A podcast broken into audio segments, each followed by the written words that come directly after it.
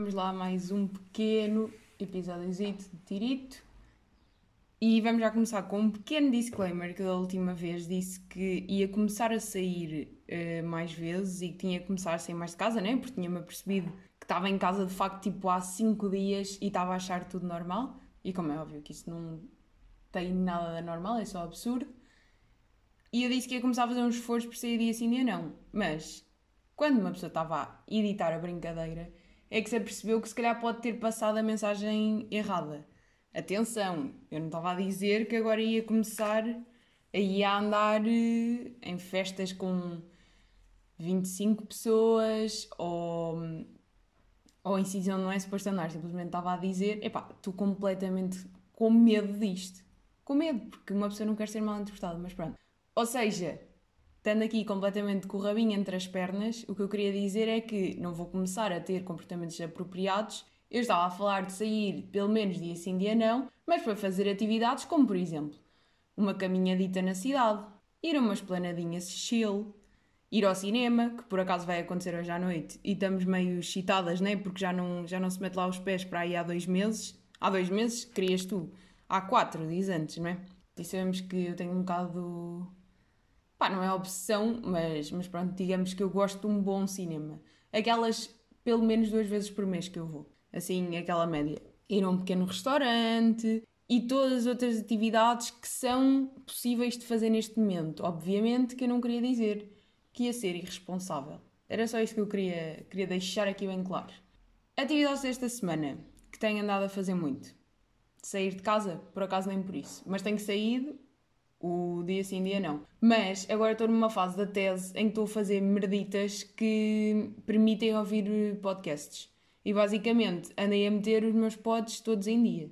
Porque estava uma desgraça. Tinha podcasts por ouvir, pá, e 5 episódios para ouvir e não, pá, não andava a fazer o meu, o meu trabalhinho de ouvinte, que eu sinto que é suposto fazer. Então, apanhei aqui toda uma quantidade de coisas interessantes ao longo desta semana Uh, e pronto, e vou falar sobre elas. É só isso. Tipo, estava aqui a fazer todo um build-up para uma cena que não, que não é nada. É simplesmente ouvir merdas, vou contá-las agora. É isso, é só isso. Começando já por recomendar dois episódios, sendo que um deles é Bichinhos na Cabeça, episódio 80, de Sozinho em Casa, a.k.a. podcast de Guilherme Geirinhas, porque ele fala sobre, basicamente, por causa da história toda do Pedro Lima, depressão, suicídio, cenas e vai e ele fez todo um episódio a falar sobre doenças mentais e, e coisas de. Opa, não é coisas desse género, é coisas mentais, pronto, é só isso. Estava aqui a tentar elaborar uma coisa que não tem muito que elaborar. Mas no fundo está uma, uma abordagem mesmo interessante. Ele vai buscar dados que elucidam bem as coisas. Não quero também estar a entrar muito em pormenor porque acho que é importante ouvir eh, ouvir daquela perspectiva. E acho que já todos tivemos tempo para perceber que a saúde mental é mesmo um problema que é tão grave como a física e que é uma coisa que tem que ser tratada e ponto final, pronto. E acho que acho que devem ouvir o episódio dele porque está mesmo muito bom.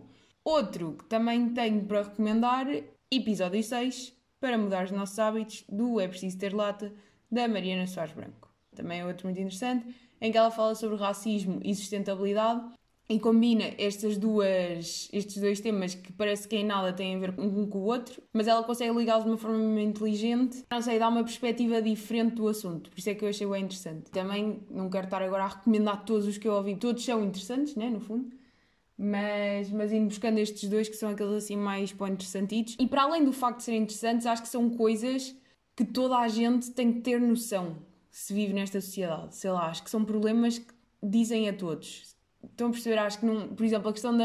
Já nem falando do racismo ou das doenças mentais, porque obviamente que são importantes, né? Mas, por exemplo, pegando na sustentabilidade, eu acho que não pode ser uma coisa de. Ah, há pessoas que se interessam e há outras que não.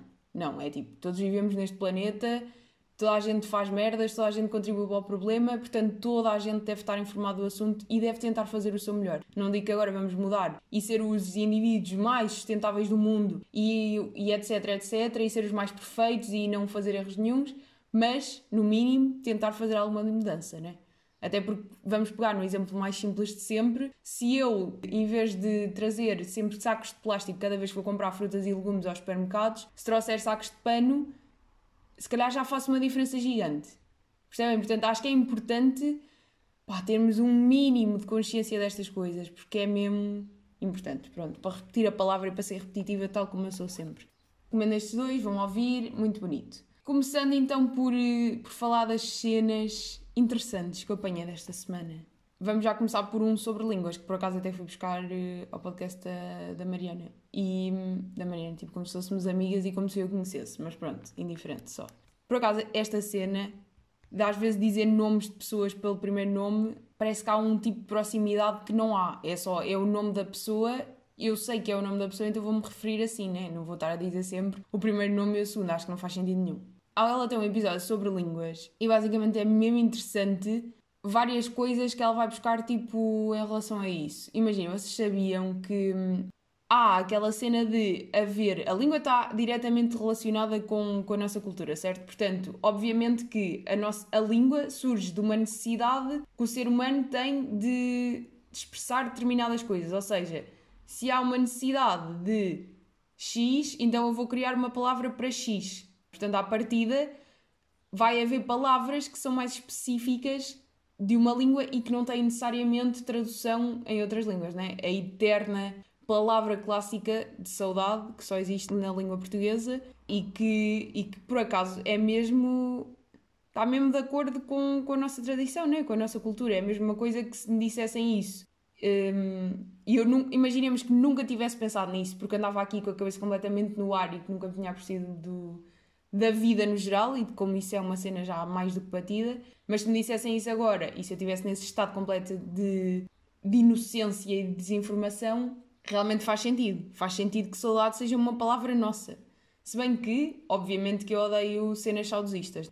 Acho que já, acho que já fui a fundo aqui nessas teorias. Cenas saudosistas são só irritantes e aquelas pessoas que vivem constantemente no passado, pá, têm.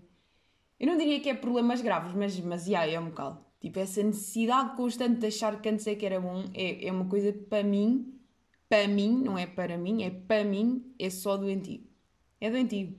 Tipo, achar que antigamente é que se fazia coisas bem porque não sei quê, é só ridículo. Yeah, porque, vamos lá pensar, achar que a educação tradicional é boa, é basta olhar para os adultos de hoje e perceber o quão merdosos eles são, no geral. É tipo, foi uma educação que basicamente os lixou todos daquela cabeça deixou-lhes traumas que, que os tornam pessoas hoje em dia, pá, fascinantes. No fundo é um bocado isso, não é? Eu acho que toda a gente conhece adultos que, que pá, dá vontade de meter a, a, cabeça na testa, cabeça na testa, boa, boa. Não é os dedos na testa, é cabeça na testa, que eles estão completamente separados. Voltando a ressentar naquilo que eu estava a dizer, porque eu gosto sempre de expressar para este mundo social e para falar mal das pessoas, não é? Porque basicamente é isso que eu gosto de fazer sempre. Voltando a palavras que só existem em, hum, em línguas específicas. Vamos pegar num exemplo que ela deu no, no podcast que é a palavra sobremesa em espanhol. Vamos tipo imaginar que eu disse isto com um sotaque de espanhol, porque obviamente eu nem sequer vou tentar, porque eu sou péssima a inventar, a inventar não, a imitar sotaques, tipo, nem sequer, é que não me vou aventurar. Vamos fingir só que é sobremesa com sotaque de espanhol. E essa palavra não significa a mesma coisa que sobremesa em português. Sobremesa em espanhol significa o tempo que as pessoas ficam à conversa depois de uma refeição. Epá, e se isto não é a coisa mais espanhola que já ouviram, então eu não sei. Estão a perceber? Sinto que isso é.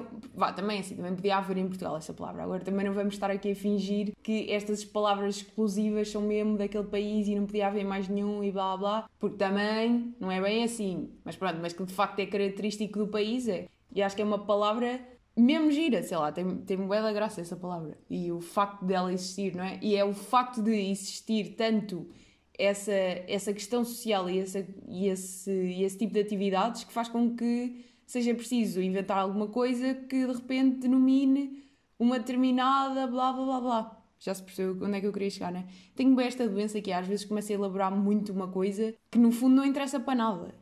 Estão a perceber? É tipo, já, eu já se percebeu a ideia a partir do momento em que eu expliquei isto, não é preciso estar a elaborar nada, certo? Outra coisa também bem interessante que uma pessoa descobriu durante esta semana é que imaginem, há cores que, por exemplo, uh, para nós não têm distinção, mas que se calhar noutras línguas têm. Um bom exemplo é, nós dizemos a cor azul escura e a cor azul clara. E em russo, estas duas cores são cores de facto distintas. Ou seja, eles não dizem azul escuro e azul claro, dizem um nome para o azul escuro e um nome para o azul claro e são completamente cores diferentes, como para nós o verde e o amarelo. E depois há uma coisa mesmo engraçada que é como nós estamos tão ligados à nossa linguagem e como isso distorce a forma como nós vemos o mundo, não é? Porque para nós, como só temos uma palavra, aquelas duas cores são de facto só uma, simplesmente são tonalidades diferentes de uma só, de uma cor só. E como para eles já são duas cores, o nosso cérebro reage de forma diferente às duas. Ou seja, acho que houve um estudo. Pá, agora vou-me explicar bué da mal porque eu nem percebi muito bem esta cena do estudo, mas basicamente a ideia é: há um estudo em que uh, um indivíduo, por exemplo, português, que, ou das línguas latinas, vá, que não distinguem esse tipo, esses dois tipos de cor a nível da linguagem, e um gajo que, vamos pegar nos russos, porque é a única língua que eu conheço que vai, e yeah, como se eu agora soubesse falar russo, sou altamente fluente em russo, altamente mesmo. Nem em português, aparentemente, né? porque dizer altamente fluente só por si é uma frase muitíssimo bem construída está o russo e está o português e são expostos a imagens, a imagens das duas cores. E depois bem que a cabecita está ligada àqueles programasitas meio dos cientistas em que eles conseguem ver a forma como o cérebro está a reagir e não sei o quê, e depois acendem as cores em certas partes do cérebro e blá blá. E enquanto estamos neste processo, o russo, quando está a ver as duas cores, tem, uh, acho que é mais estimulação cerebral, acho eu, ou ou aparece em dois sítios, enquanto que no, no gajo que fala português aparece só num Epá, basicamente a estimulação, o estímulo cerebral é diferente, vamos lhe chamar assim. Simplesmente porque, simplesmente porque nós categorizamos a mesma coisa, só que de duas formas diferentes. E isso tem toda uma interpretação mental diferente. E pronto. E achei bem interessante isto. E achei mesmo, mesmo curioso. E por acaso, ainda falando disto das línguas, uma coisa para a qual eu nunca tive jeito é exatamente isso: é línguas. O português vai-se safando, né? Mesmo assim, há bastante falhas. É que eu nem sequer sou uma pessoa que tem um discurso um, coerente, chamamos-lhe assim, né? É aquele discurso como é da falhas, que, que, se engana às vezes a falar, depois atropela-se, depois não sabe muito bem palavras, depois não tem muito bem. Pá, pronto, é aquelas falhas, aquelas falhas críticas. E depois vou ao inglês, porque, opa, porque hoje em dia não ir ao inglês é impossível. Tens que saber inglês porque sim, porque simplesmente estás na faculdade e tens que saber, senão não consegues. Diria eu, também não querendo estar aqui a julgar quem não sabe. Mas basicamente eu nunca seria aquela pessoa que de repente sabe falar 10 línguas fluentemente. Nunca mesmo. francês estive no, na escola naquele terceiro ciclo e já lá vai. Nunca mais lhe pego, não consigo. Nem perceber. É que nem perceber lá vou. E pronto, e ficamos. E nem vou a mais lado nenhum. Tipo, durante a quarentena tentei o italiano, que acho que nunca mais falei sobre isso. Desisti porque aquilo começou a ficar muito complexo e esta cabeça não dá para línguas já estava tão complexo que pensei, vá, vou dar uma pausa e depois vou voltar e pronto, e nunca mais voltei. História clássica, né? Mas também o que é que vocês esperavam de língua que se aprende na quarentena? Obviamente que isso era uma atividade que só ia acontecer na quarentena e que eu depois me ia fartar. É? Acho que a premissa até já era essa quando eu me propus a começar esse tipo de atividades. Tipo, acho que era óbvio. Portanto, zero de, de outras línguas. E para ti o inglês é mesmo isso, é porque ver séries, ver documentários, ler artigos científicos para escrever esta tese interminável? Obviamente que não, lá está, a não fluência no, no português. Mas acho que línguas, assim de repente, é um bocado isso, mas pronto. Mas olhem, gostava de ser fluente, gostava de ser o chamado poliglota, mas, mas não, não, não chego lá, não tenho. Pá, não tenho essa skill. Se bem que não tenho essa skill, é um bocado. É desculpa, não é? Nós sabemos. Porque se eu de facto quisesse aprender, eu conseguia. É simplesmente, pá, não, não tenho essa vontade não me apetece ter que aprender mais línguas. Estou bem com estas agora. Sei que é, um, é, uma, é uma, sempre uma mais-valia saber mais, mas não. Nem espanhol consigo. Só de imaginar ter que fazer aquele sotaque espanhol, prefiro-me ficar debaixo da minha cama, porque tenho vergonha de fazer esse sotaque. Outro podcast também que apanhei e bem interessante, e que por acaso este descobri mesmo agora, que aliás posso deixar aqui a pequena recomendação, que se chama 45 Graus. Só que este podcast é aquele podcast bem sério. Ou seja, é uma coisa bem feita, bem preparada, com um conceito, com convidados, com convidados que utilizam termos em condições e que não têm estas falhas críticas de, de expressão na fala, como eu tenho. E portanto tem toda uma outra imponência. Aliás, é perfeitamente visível conseguir perceber aquelas diferenças crassas entre um podcast formal e um podcast informal, não é? É aquele podcast que se sente logo que é para um homem de 46 anos, enquanto que os podcasts informais são simplesmente para para as cabeças normais. Pronto, chamemos-lhes assim, né? E o 45 Graus é um desses casos, mas por acaso adoro ouvir aquele podcast porque, embora a minha cabeça uh, admite já que às vezes acompanhar aquele podcast não é tão fácil como apanhar um a falar sobre televisões e como comprar casas e o que é que comia ao pequeno almoço, pronto, aquelas coisas banais do dia a dia, mas não deixa de ser interessante. E há um que, aliás, não é há um, há dois episódios, os últimos dois neste momento, que são sobre evolução biológica, caso tenha que especificar dessa forma. E por acaso a evolução é uma cena mesmo interessante, mesmo interessante, sempre gostei. Como sabem, aqui a miudita é hum, licenciada em Biologia e teve uma pequena cadeira de evolução no terceiro ano, por acaso foi um bocado mal dada, diga-se de passagem, porque tipo, aquilo era interessante, mas achei que não estava bem elaborada a cadeira. Pronto, vamos pôr as coisas deste modo. Mas de facto a evolução é fascinante, é simplesmente só uma coisa fascinante. E posso dar aqui um exemplozito de uma coisa que ele fala, que é o, o parto humano. Porque eu não sei se vocês sabem, mas o parto humano no reino animal é o procedimento mais. Ou melhor, calma, já estou aqui a inventar dentro dos partos do reino animal, o parto humano é o mais perigoso. Pronto, vamos por assim que assim a premissa está correta. E o que é que isso significa?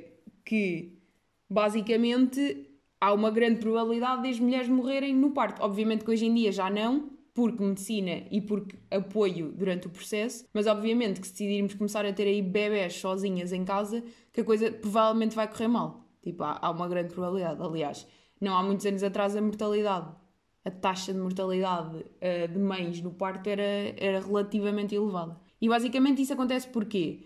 Porque primeiro o humano ao longo dos tempos começou a, a ter a posição bípede, né? Tipo o facto, né? Lá está, mais uma palavrinha mesmo bem conjugada, meu. Não é. Então, como eu estava a dizer, vamos, estamos a evoluir para a posição bípede. Não estamos a evoluir, é já cá estamos. Somos, andamos de pé, basicamente, tirando a, a palavra cara.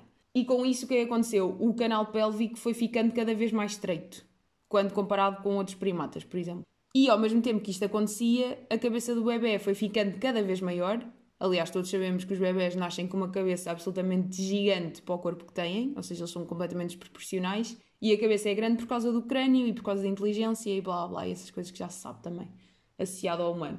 Então o que é que acontece? O bebê nasce com a cabeça demasiado grande e corpo da mulher foi estreitando ao longo dos milhares de anos e tem uma cintura pélvica mais, pá, mais menos larga, chamamos-lhe assim, mais curta. E estes dois fenómenos contrários da evolução depois reúnem-se na cena do parto e, e, fazem com que o parto seja um procedimento absolutamente difícil, chamemos-lhe assim. E daí a dificuldade que resulta destes dois processos evolutivos contrários. Ah, porque é assim, também há uma coisa que é necessário ter enquanto a evolução é que nem sempre os processos ocorrem para a perfeição, chamemos-lhe assim. Há coisas que simplesmente evoluem das duas uma, ou acaso, ou porque são suficientemente boas, ou porque foi assim, pronto. Não, não é que a evolução evolua no sentido... A evolução evolua. Não é porque a evolução vá no sentido de ser perfeito. Pelo contrário, até diria eu. É sempre no sentido de dar a melhor, eh, as melhores características possíveis, mas às vezes o possível não é o perfeito, não é? Tal como já se sabe.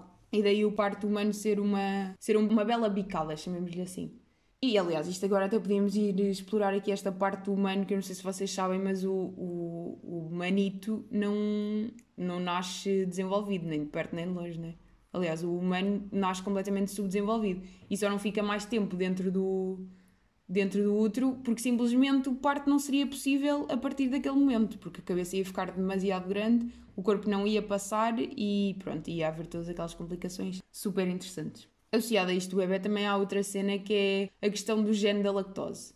Isto aqui até vai pegar no mito de, de que o leite é uma coisa boa, não é? O leite é uma coisa boa para a saúde porque tem cálcio. É aquela, aliás, diga-se passagem, o leite de animal, é isto que estamos a falar, né? O leite chamado leite da vaquinha que é aquela coisa fantástica que se obriga as crianças a beberem e não sei o quê. Mas, se nós pensarmos bem, o humano é o único animal que bebe leite uh, depois de mamar. Ou seja, é o único animal que em adulto ainda bebe leite. Que é uma coisa que não acontece em mais lado nenhum. Vamos não esquecer isto. Ou seja, é tudo menos natural, chamemos-lhe assim. Ou seja, aquela ideia, e dizer ou seja mais 5 vezes, aquela ideia de que devemos beber leite é completamente absurda. Aliás, nos dias de hoje sinto que é uma coisa que isso já está meio assimilado pelas pessoas, ou não? Para além de ser exploração do animal, não é? Que não sei se estão a par, mas para haver leite numa vaca, pegando no exemplo delas, elas têm que ter filhos, tipo, elas não têm leite sempre. Portanto, para haver leite para o humano é preciso tirar as crias às vacas para nós ficarmos com o leite que era suposto ser para as crias. Se não conseguimos perceber a crueldade disto e acharmos que merecemos beber o leite de crias que são tiradas à sua mãe e que lhes provoca profundos traumas emocionais e achamos que isto é normal, pá, então não sei, não sei onde é que onde é que começa a, nosso, pá, a nossa empatia, a nossa para além de infligirmos dor ao animal, é o facto de se promover como uma atitude saudável que não é. E, e aqui põe-se a questão de haver, haver pessoas que digerem bem o leite e outras que não. E, isto, e porquê que isto aconteceu? Isto basicamente surge de uma mutação que surgiu num dos povos, pá, não sei dizer há quantos anos, mas há milhares e milhares, não é? Como é óbvio, porque evolução, surgiu num dos povos uh, de leste, em que eles basicamente viviam da, da pastorícia. Será que é assim que se diz? Pá, é capaz. Que eles viviam da pastorícia e, ou seja, tinham sempre ali o gado ao pé deles e basicamente, como eles eram nómadas, conseguirem beber leite era um benefício para eles a nível seletivo, uma vez que tinham sempre o alimento disponível ao lado deles, né? estavam com os animais. E pronto, e a partir daí eles devem ter começado a beber o leite e a partir daí gera-se a mutação que permite que o leite seja, seja decomposto pelos humanos e pronto, e a partir daí desenvolveu-se e foi, e foi desenvolveu-se não, e a partir daí ficou na, nas populações e pronto, e então há uns que conseguem digerir e outros que não. Por isso é que há pessoas que conseguem e outros que não. E era, era só aí que eu queria chegar, mas pronto. Agora perdi-me pá, com esta história toda do mito do leite. Mas pronto, olhem, é isso. Ah, e agora outra cena para dizer. Por acaso, e isto não tem nada a ver com crenças religiosas ou não é, não é por aí que eu quero ir, porque, porque eu acho perfeitamente. Isto agora falando de crenças religiosas e deixar quem criou o mundo e quem não criou, eu não acredito que Deus exista. Vamos pôr as cenas nesta premissa. Obviamente que se eu não acredito nisto, também não acredito que foi ele que criou o mundo. Mas acho que há pessoas que têm a mesma opinião que eu, que depois levam isto ao extremo do. Ou seja, o facto de eles não acreditarem que Deus exista, para eles é inconcebível que existam outras pessoas que acreditem nisso. E eu acho que isso é uma ideia completamente errada, não é? E, e, para além do mais, acho que é uma ideia completamente egocêntrica, no sentido de acharmos que só porque eu não acredito nisso, então mais ninguém pode acreditar e muito menos achar que as pessoas são estúpidas por acreditarem nisso, não é? A partir do momento que é uma crença, não é? Porque nada está provado, como é que se criou, é uma crença, portanto ninguém está certo, ninguém está errado. Uns acreditam numa coisa, outros acreditam que noutra. Uns acreditam em Deus, outros não acreditam. Uns acreditam que o mundo nasceu por porque Deus criou e outros acreditam que não. E está tudo bem. E acho que aqui é simplesmente uma questão de opinião, não é uma questão de uns estarem certos e outros estarem errados. Portanto, não faz sentido criticar quem acredita que de facto foi Deus. É só, só quero deixar aqui este, esta pequena parte. Mas, de facto, é que acreditar que Deus criou o mundo não é a mesma coisa que acreditar que a evolução não existe. Acho que os dois pensamentos podem coexistir. E aliás, acho que acreditar que a evolução não existiu é simplesmente negar a ciência, não é? Está mais do que provado que os seres vivos evoluem ao longo do tempo e, e que é o normal da vida, evoluir. Por isso, e portanto a evolução é das coisas mais fascinantes de sempre. E aí diga-se passagem também que é, do, que é das matérias mais complexas porque há tantas coisas envolvidas, há tantos fatores, há tanta coisa que ainda não se. Porque, lá está, não é uma ciência que se possa estudar, tipo, ai, vamos meter aqui uma girafa durante milhares de anos e vamos ver o que é que lhe acontece e depois avaliamos o que é que se passou na realidade, não é? Claro que não, porque isto depois depende muito de, de outros fatores, de, de outros fatores não, de, de haver eh, coisas que nos permitam estudar essas cenas e, e acaba por ser um processo muito complexo. E de haver muitas envolvências e de haver várias opiniões e de ser difícil de provar e blá blá blá. E posso pegar até no caso das, das pequenas bactérias e como puxando aqui ao meu, ao meu pequeno mestrado de microbiologia e no como elas são fascinantes porque uma vez que têm um, um processo rápido de, de geração, né, é, é, possível fazer estudos evolutivos a partir delas, não é? porque elas têm uma taxa de geração tão rápida quando, quando comparativamente connosco que é possível ver à nossa escala evoluções a acontecerem, ou seja, mutações que possam ocorrer no ADN. Agora é assim, agora estou a pensar se, para quem não está a parte de coisas de biologia, se aquilo que eu estou a dizer neste momento faz sentido. Mas acho que à partida toda a gente tem uma mínima base, desde que tenham estado bem ciências, diria eu, do que é que é estas cenas, mas pronto. Só para dizer que a evolução é fascinante e que, e que a evolução não é uma questão de crença, a evolução está provado que existe. Pronto, era só aí que eu queria chegar. Não querendo agora estar aqui a achar-me com inteligência superior a ninguém, é só. É diferente. Pá, é só chegar ao ponto que acreditar em evolução é diferente de saber que o mundo foi criado por alguém. Ou seja, só quero deixar bem distinto que acreditar numa, numa, numa divindade que, que criou o mundo é compatível, é compatível com achar que a evolução existe. Tipo, são, não tem, são coisas que não têm nada a ver uma com a outra. E há pessoas que acreditam que Deus criou o mundo e que de facto a evolução existe. Há os que acreditam que Deus criou o mundo e que a evolução não existe, porque foi Deus que criou assim, então é assim desde que ele criou. E depois há as outras pessoas, tipo como eu, que acham que foi por a cena mais científica, não é? Que não está aprovada, portanto eu não estou certa, nem estou errada, é só uma crença, mas sei que a evolução de facto é uma cena. Tipo, isso aí está aprovado e está mais do que estudado. São tipo dois conceitos completamente diferentes, é só isso que eu quero deixar bem claro. Outra cena que. E, e vamos lá ver quanto tempo é que já estou. Já estou a ultrapassar completamente hoje os limites do pequeno. Pá, mas pronto, agora estou lançada, vamos, vamos continuar. Vou só é ter que cortar muitas coisas que ia falar, mas pronto, também uma pessoa faz e segue. Outra cena que eu descobri esta semana que é que é uma condição neurológica que se chama sinestesia, que basicamente é um estímulo do caminho neurológico cognitivo, sim, estou a ler uma definição porque eu não sei explicar isto, ou sensorial, que leva uma resposta em outra via cognitiva ou sensorial. Ou seja, associa estímulos a outros estímulos. Por exemplo, as pessoas que têm sinestesia conseguem, por exemplo, associar letras a cores. Ou seja, por exemplo, para eles a letra A está forçosamente associada a uma cor.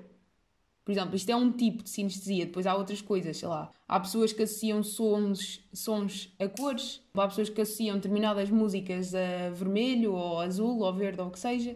Associar as sequências espaciais, por exemplo, uma data ter uma sequência espacial específica, os números no nosso cérebro terem uma disposição espacial. Eu sei que que isto é um bocado difícil de perceber porque a mim também não me encaixa muito bem. Eu acho que o das cores associado a palavras é a coisa mais fácil de encaixar. Mas isto de facto é uma coisa que muita gente tem.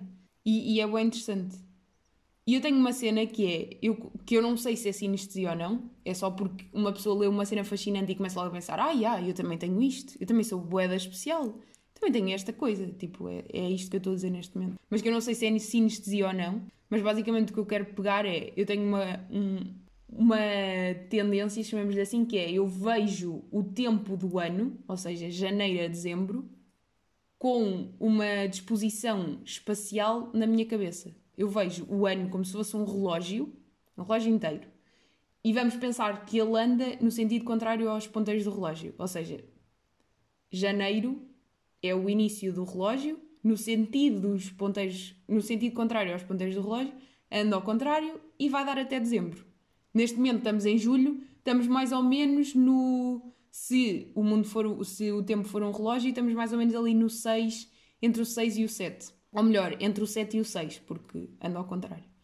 Eu não sei se isto deu muito bem para explicar, aposto que me expliquei bué da mal. Mas eu tenho esta noção de dimensão espacial e sempre tive. E tenho sempre a sensação de onde é que eu estou colocado ao longo do ano. Agora, se isto é uma sinestesia, calhar não é. Eu estou só a querer sentir que sou especial. É só isso. Pronto, e se calhar esta semana ficamos por aqui, porque também para não estar aqui a, a esgravetar mais ideiasitas, guardamos tipo as próximas cenas e pronto, e para a semana temos mais.